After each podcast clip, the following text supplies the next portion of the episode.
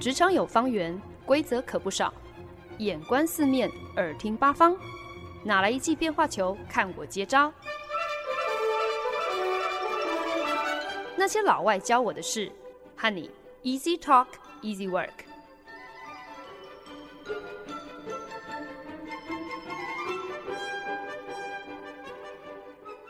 您现在收听的是《那些老外教我的事》，我是节目主持人焕恩。几个月前的某一个周末，刚好就是 Lincoln Center 纽约的林肯表演艺术中心一年一度的 Open House 活动，开放大众来参观。艺术中心还精心规划了非常多不同的亲子活动以及音乐表演，让大家可以尽情游走在艺术中心不同的楼层，还有大大小小的音乐厅。一楼大厅特别安排了一个压轴的亲子活动，找来了 local 当地的一个街舞团队，一边表演一边和观众互动，引起大朋友小朋友的围观。带头的表演者还要充当主持人哦，完成精彩的地板动作之后，面不改色的跟大家介绍街舞的几个基本舞步。接着呢，就开始要来征求志愿者上阵，一起来和舞团尬舞演练一番哦。前排挤满了好多个，应该就是三岁到十岁不等的小朋友，根本都还没有等主持人把话说完，好几只小手就已经拼了命的伸向天花板，选我选我，就是希望可以被主持人选中上台一起来跳舞。主持人就一口气找了大概十来个小朋友，个个是摩拳擦掌哦，也不管自己的舞步啊或者是节奏对不对，反正呢就是跟着一起手舞足蹈就对了。中间呢，舞团还安排了一个 battle 的桥段，把小朋友们分成两队，由各队轮流派出一位代表要来跟对方 PK。每个小朋友们毫不害臊。就算他们很明显的没有学过舞，他们依然自信满满的拿出自己想得到的、变得出来的看家本领。有些人干脆就地乱跳一通，有些人也想要来一个帅气的地板动作，可是根本就不会嘛，所以干脆呢就坐在地上转呀转的，等于是用屁股擦地板，这样也可以哦。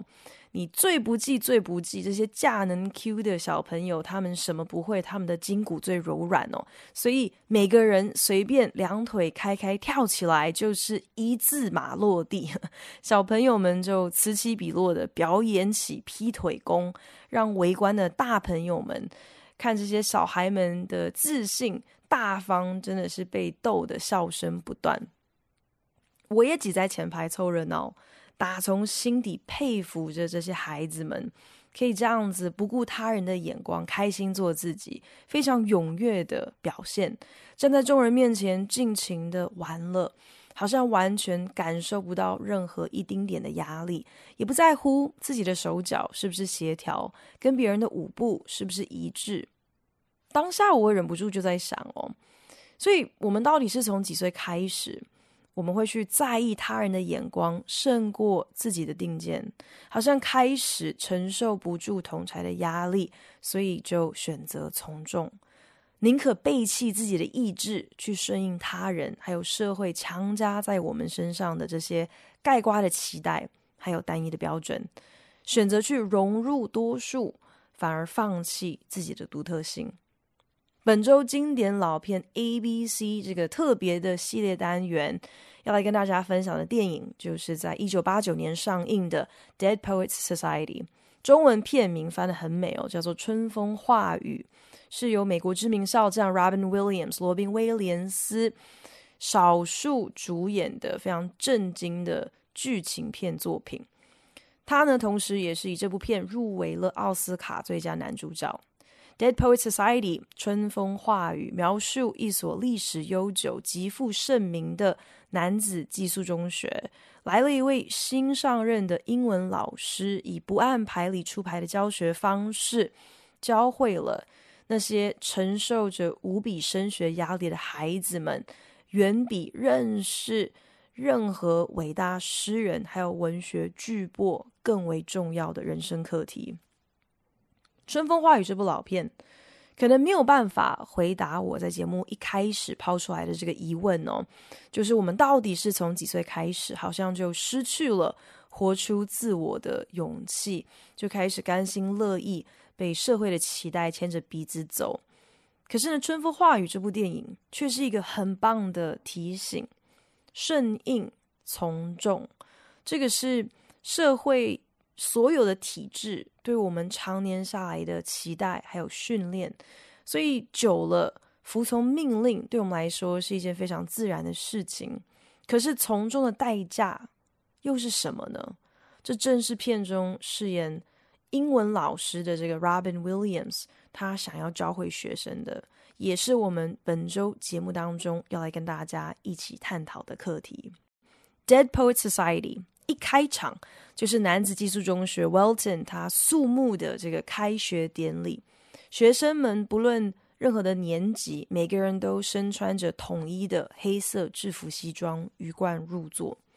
高年级有四位同学手持着印有学校校训的旌旗，这些都可以入列古董的四面旗帜上分别写着 tradition 传统，honor 荣誉。Discipline 纪律，还有 excellence 卓越，一开场呢就已经为观众定调了，这是一所什么样子的学校。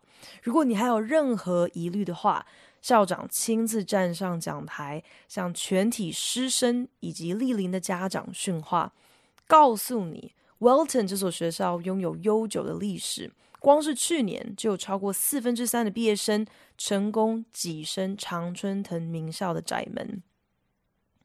开幕式结束后，校长亲自在门口向出席的家长们致意。其中有一家人，很明显的就是校友，因为校长还有家长非常的熟识。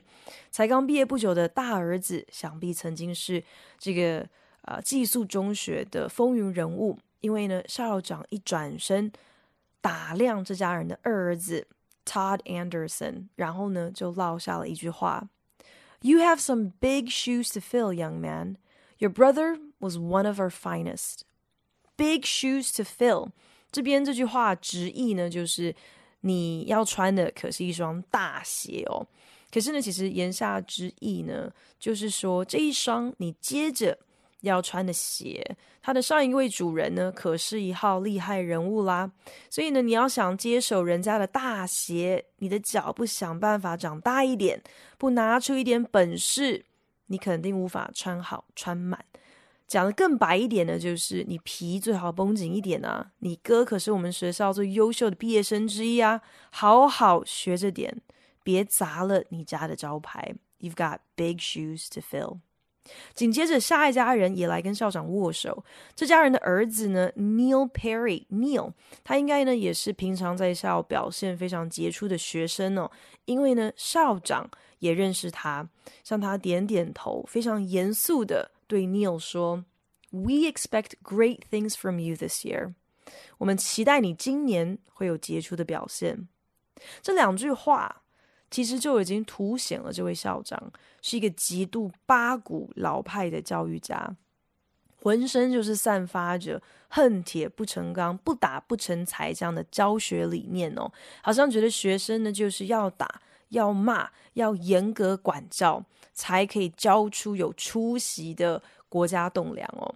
如果这个学校的四大校训，也就是传统、荣誉、纪律、卓越，要把它这个校训化身为人，我想大概就会是长得像是校长这副模样吧。这两句话，You've got big shoes to fill. We expect great things from you.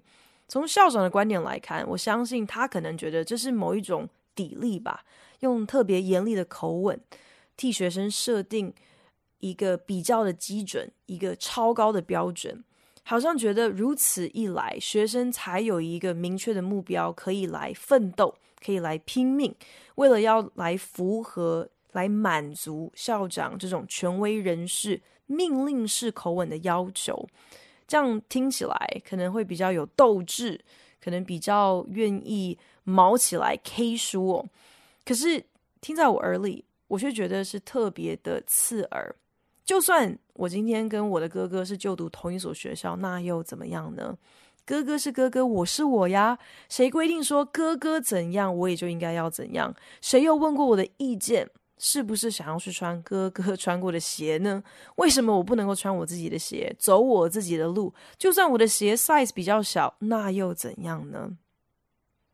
学生们在校长和父母面前，个个乖的像是小绵羊，悉听尊便，完全不敢有任何自己的意见。可是呢，私底下这些。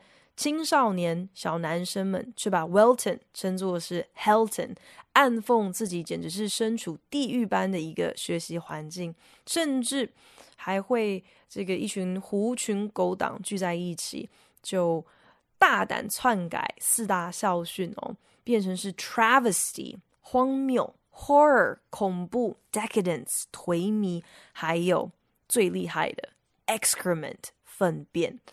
用这样子的一个讽刺的方式来聊表自己对学校真正的感想，这些或许可以被解读成就是小屁孩的幼稚行径嘛，好像你没胆在大人面前说什么，就只好私底下去逞一时的口舌之快哦。可是呢，我觉得或多或少好像也稍微透露了，其实呢，这些青少年们他们也是有一些些的创意，也是有一些的幽默，有一些个性的，只是不知道如何来表达、来施展。他们既没有人来引导他们，也没有一个宣泄的出口，最后呢，就只好用这种不入流的幼稚干话来小小发泄一下。无奈呢。就连是在老师的眼中，这些孩子们也不过就是单一的一个群体，而不是有自主想法的独立个体。有一场戏呢，就是学生人挤人在楼梯上奔跑，赶着要去上课。其中呢，有一个老师，他就试图要突破这个人阵哦，突破这这个呃围困的这个窘境哦，气急败坏的对着这些。小男生们就破口大骂：“别跑，别跑！You horrible phalanx of pubescents！你们这群可怕的青少年。”可是呢，phalanx 这个字其实是用来形容军队举阵阵型的。言下之意呢，简直就是直接把学生们看成是单一的一个庞然群体。这样的一个形容词，好像潜意识中就已经泄露出来。这些老师们，一如他们所处于的这个既定教育体制，看待以及教导学生的观点，不是把他们看成是人，而是把他们看成是一大群同样啊、好像是就是生产线上头制式化的呃物品而已。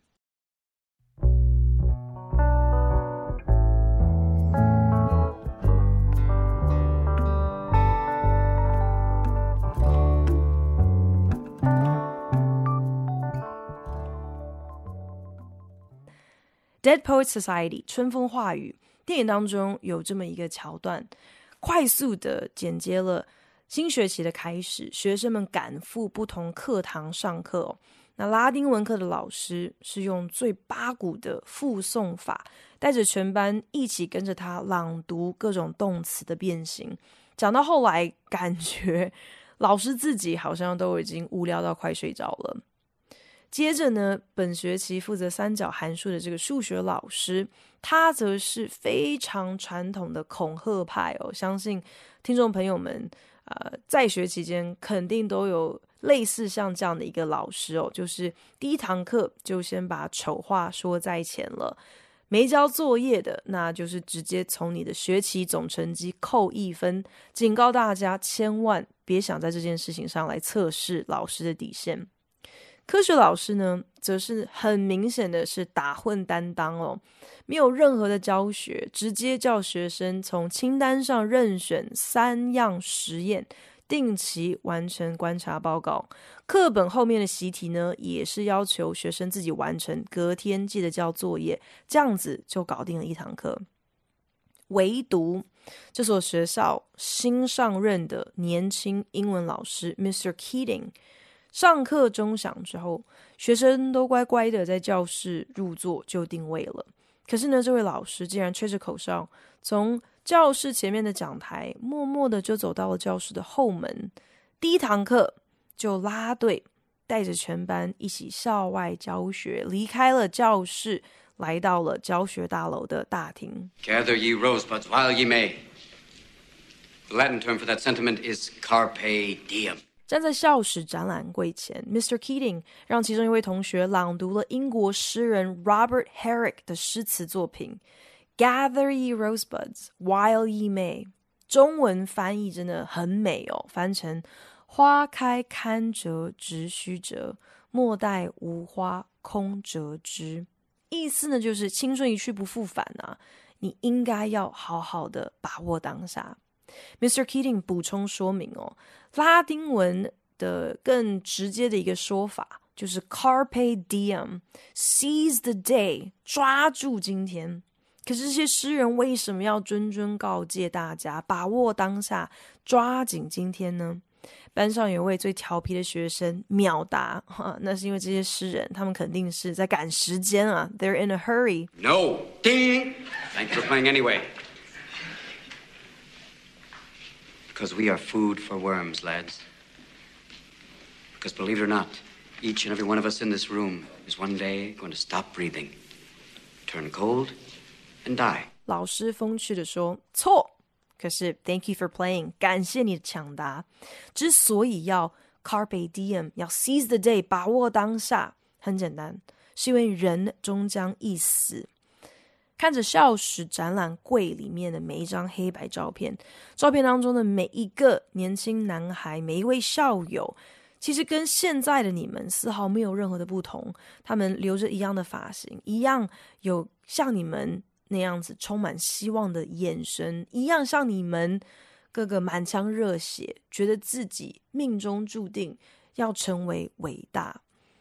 The world is their oyster。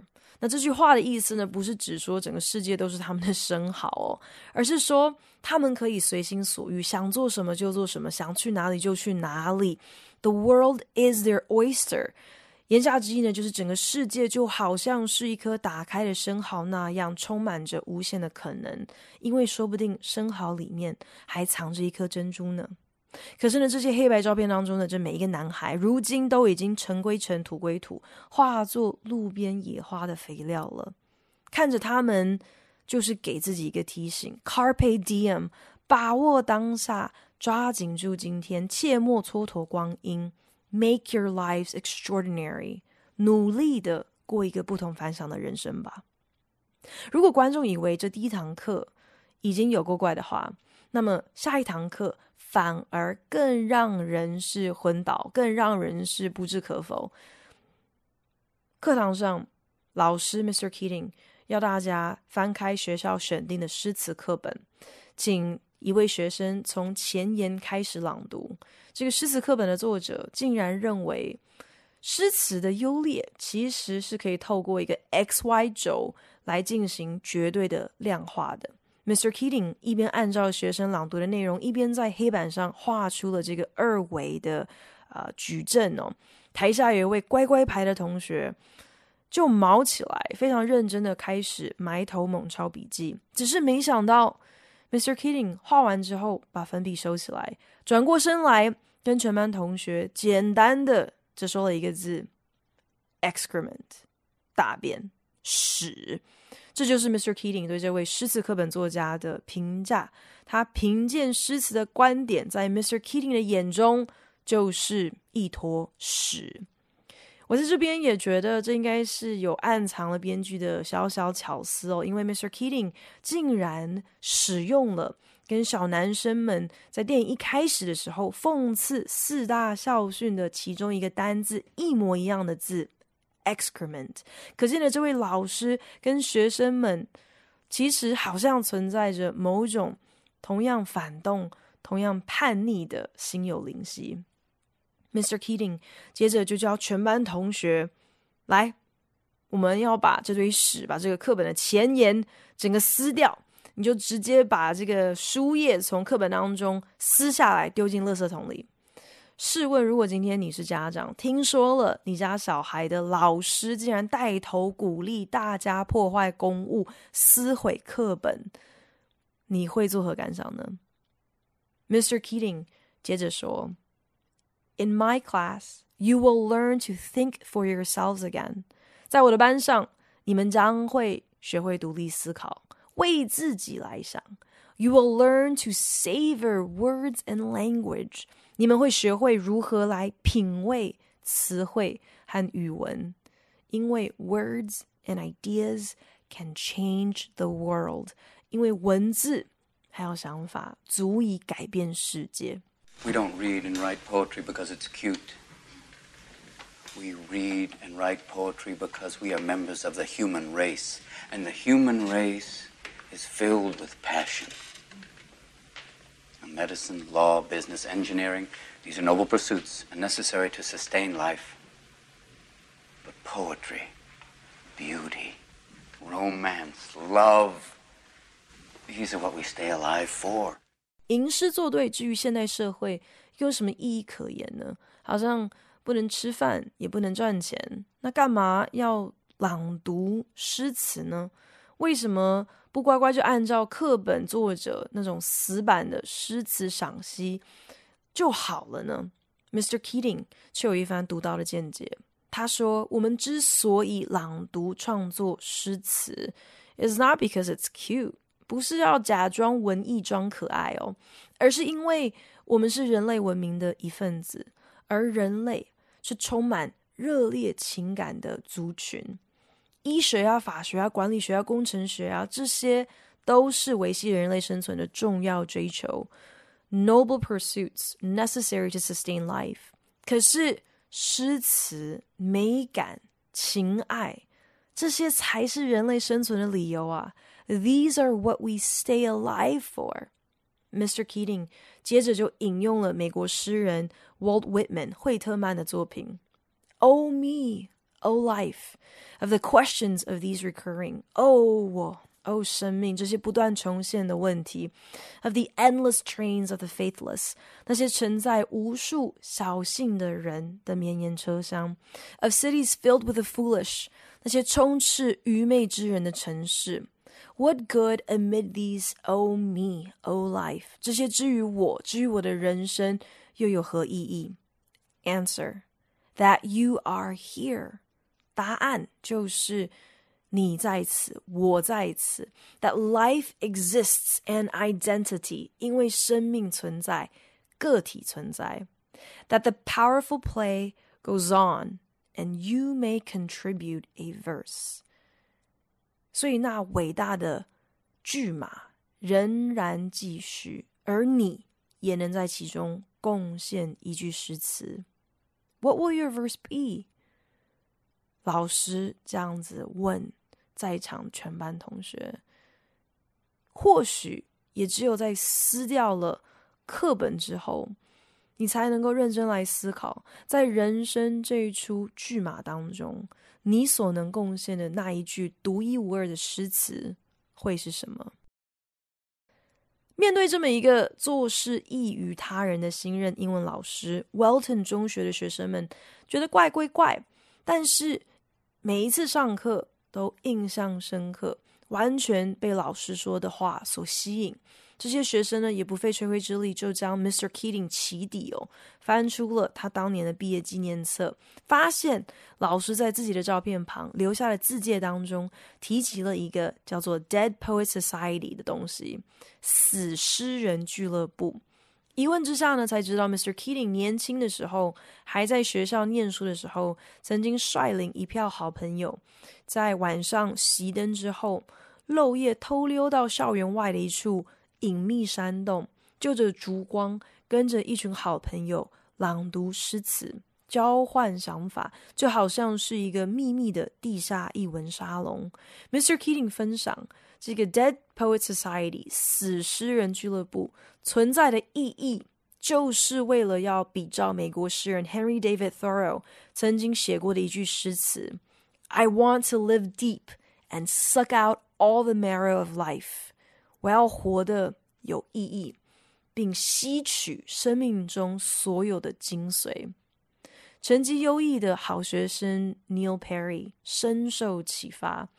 决定带着一群好朋友来承袭这个死尸人俱乐部的传统，重新的重启死尸人俱乐部。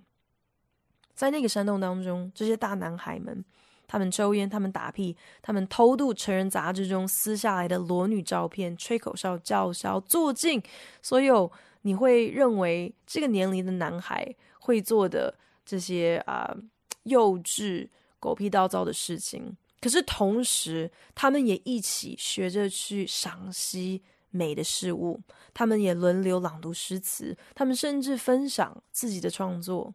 被彼此感动的那一刻，他们也都会情不自禁的就安静下来，就算只有几秒钟的时间，他们打从心底体会到吟诗作对，这并不是一种很娘的行为，反而是心灵的一个敞开、真挚情感的表达。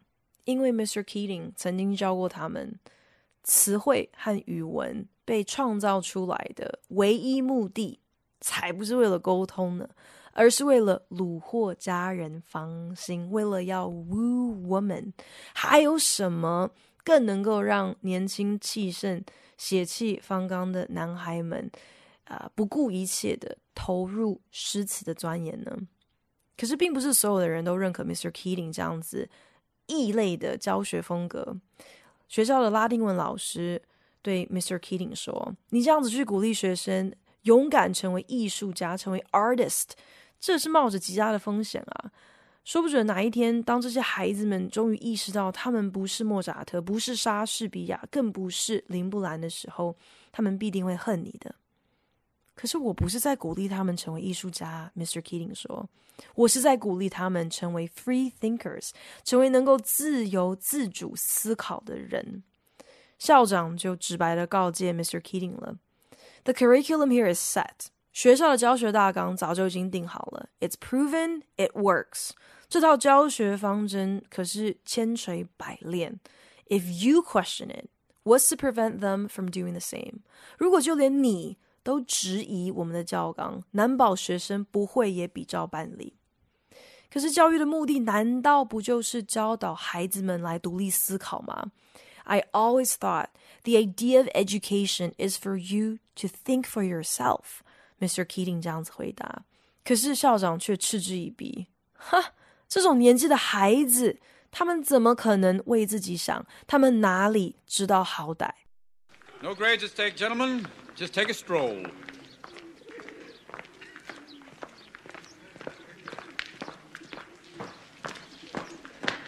There it is.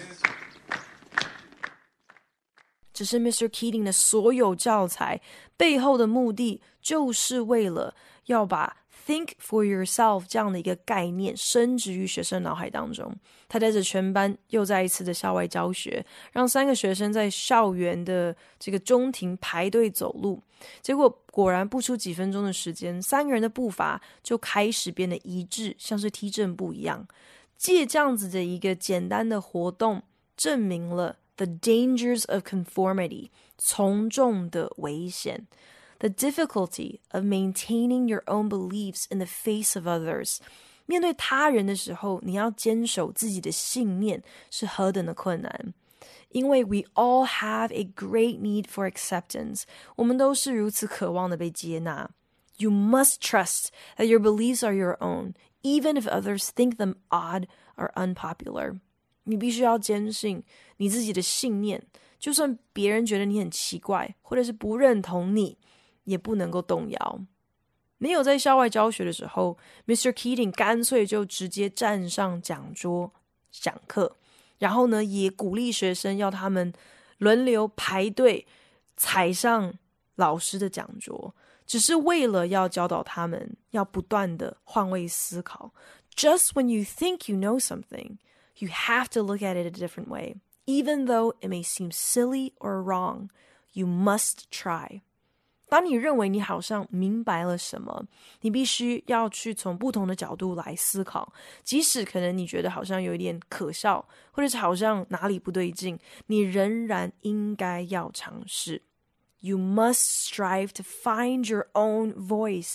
你必须竭力 为自己发声，找到自己的声音。Because the longer you wait to begin, the less likely you are to find it at all。因为若是 你等越久，恐怕你越难找到那一个属于自己的声音。那位得想办法追随杰出哥哥的脚步，Got big shoes to fill，有大鞋要穿的男孩 Todd Anderson，他害羞懦弱，对于公开演说有一个极深的恐惧。这些 Mr. Keating 全部都看在眼里。可是，一位真正的好老师，绝对不是就迁就于学生的恐惧，任由他一辈子躲在别人的阴影下。也不是企图用恐吓、用胁迫或者是辱骂的方式逼这个学生就范。在某一堂课上，当所有的学生都必须要上台来朗读自己所写的一首诗，Mr. Keating 点名要 Todd 上阵的时候，Todd 竟然直接放弃，表示自己连诗都没写，自然就没有办法上台演说什么了。There, close your eyes. Close your eyes. Close them. Now. Describe what you see. Uh, I, I close my eyes. Yes? Uh, and this image floats beside me. The sweaty-toothed madman. The sweaty-toothed madman with a stare that pounds my brain. Oh, that's excellent. Now give him action. Make him do something. His hands reach out and choke me. That's good. Wonderful, wonderful. And all the time he's mumbling. What's he mumbling? Uh, mumbling truth. Yeah, yeah. Truth like, like a blanket that always leaves your feet cold. Forget them, forget them. Stay with the blanket. Tell me about that blanket. You, you, you, you, you push it, stretch it, it'll never be enough. You kick at it, beat it, it'll never cover any of us. From the moment we enter crying to, to the moment we leave dying, it'll just cover your face as you wail and cry and scream. Mr. Keating 直接点破了他他的自卑还有不安全感。可是呢，老师告诉他，我不同意你对自己这样的一个评价，因为我认为你有很多可以给。接着呢，就邀请 Todd 上台，先是要他大吼一声“放轻松”，接着蒙住他的眼睛，要他不要思考。你现在脑中浮现了什么念头，你就直接说出来吧，不要去在意班上同学。他情急之下脱口就说：“他看到诗人惠特曼有如疯子一般的嘴脸，碎碎念着真理。”像是一条永远盖不暖你的脚丫子的棉被，Truth like a blanket that always leave your feet cold。你去拉这个棉被，扯它，可是这条被子永远就是不够长。你踹它，打它，可是呢，这条被子就是盖不住我们任何一个人。从我们呱呱坠地的那一刻，到我们撒手人寰，这条被子就是只够盖住你那又哭又叫的脸。试想，如果所有的老师都信奉校长那一套说法，认定这个年纪的孩子他们根本没有独立思考的能力，所以只要贝多芬就好了，只要乖乖服从命令就好了，只要老师一个口令，学生一个动作就好了，那么究竟有多少像是 Todd 这样子的璞玉，只是因为没有办法满足体制下单一的武断的标准就被弃如敝屣，根本没有机会被雕琢、被看见。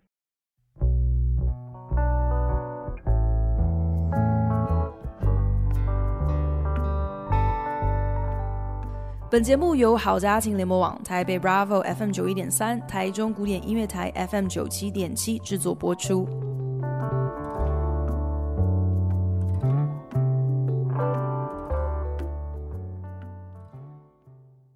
Dead Poets Society 春风化雨，虽然是三十多年前的一部电影，我却觉得这部老片所描述的故事，想要传达的讯息，直到今天仍然能够无缝接轨。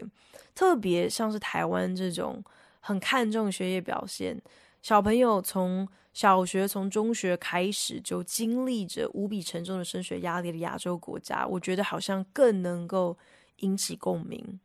片中罗宾威廉斯所饰演的英文老师 Mr. Keating，他跳脱所有框架的教学方式，对某些人来说，可能真的好像玩火一样哦，简直就是在鼓励学生要离经叛道，要去质疑、去挑战所有体制、所有权威角色所说的每一句话。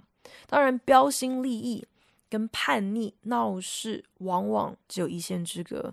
这其中分寸的拿捏，的确是年少轻狂的青少年们，他们最需要被引导、被指教的地方。Sucking the marrow out of life doesn't mean choking on the bone. Mr. Keating 这样子告诫他的学生，要你吸取人生的精髓，可不是要你噎到了。There is a time for daring, a time for caution, and a wise man understands which is called for. 大胆有时，谨慎有时，而有智慧的人才能够辨别何时 该如何作为。Captain, my captain. Sit down, Mr. Anderson. You hear me? Sit down. Sit down! This is your final warning, Anderson. How dare you? Do you hear me? Oh, Captain, my captain. Mr. Overstreet, I warn you. Sit down. Sit down. Sit down. All of you. I want you seated. Sit down. Leave, Mr. Keating. 有看过《Dead Poets Society》的观众朋友都知道，电影最后一场戏特别的赚人热泪。有些影评甚至觉得好像太过洒狗血。无论如何，每看 必哭。Mr. Keating 因故被学校辞退，学生被校方胁迫，为了自保，只能够背弃老师。懦弱的 Todd 自责不已，想最后一次向老师解释。可是却被校长警告，最终 Todd 竟然站上了自己的书桌，转身对着 Mr. Keating 高呼着他们第一次上课的时候，Mr. Keating 教过他们的第一首诗，就是惠特曼为了向已故的林肯总统致意所写的 “Oh Captain, my Captain”，哦，船长，我的船长。当时，Mr. Keating 要学生们以此作为对老师的一个敬称，也是一个昵称，就是称他为 “Oh Captain, my Captain”。班上好几位其他的同学看着 Todd 抛砖引玉，也不管校长的怒骂，纷纷响应，踩上了他们的书桌，用行动来告诉 Mr. Keating：“ 谢谢你教给我们这最重要的课题，我们牢牢记住了。” Dead Poets Society 在一九八九年刚推出来的时候，就荣获了奥斯卡最佳原创剧本的奖项。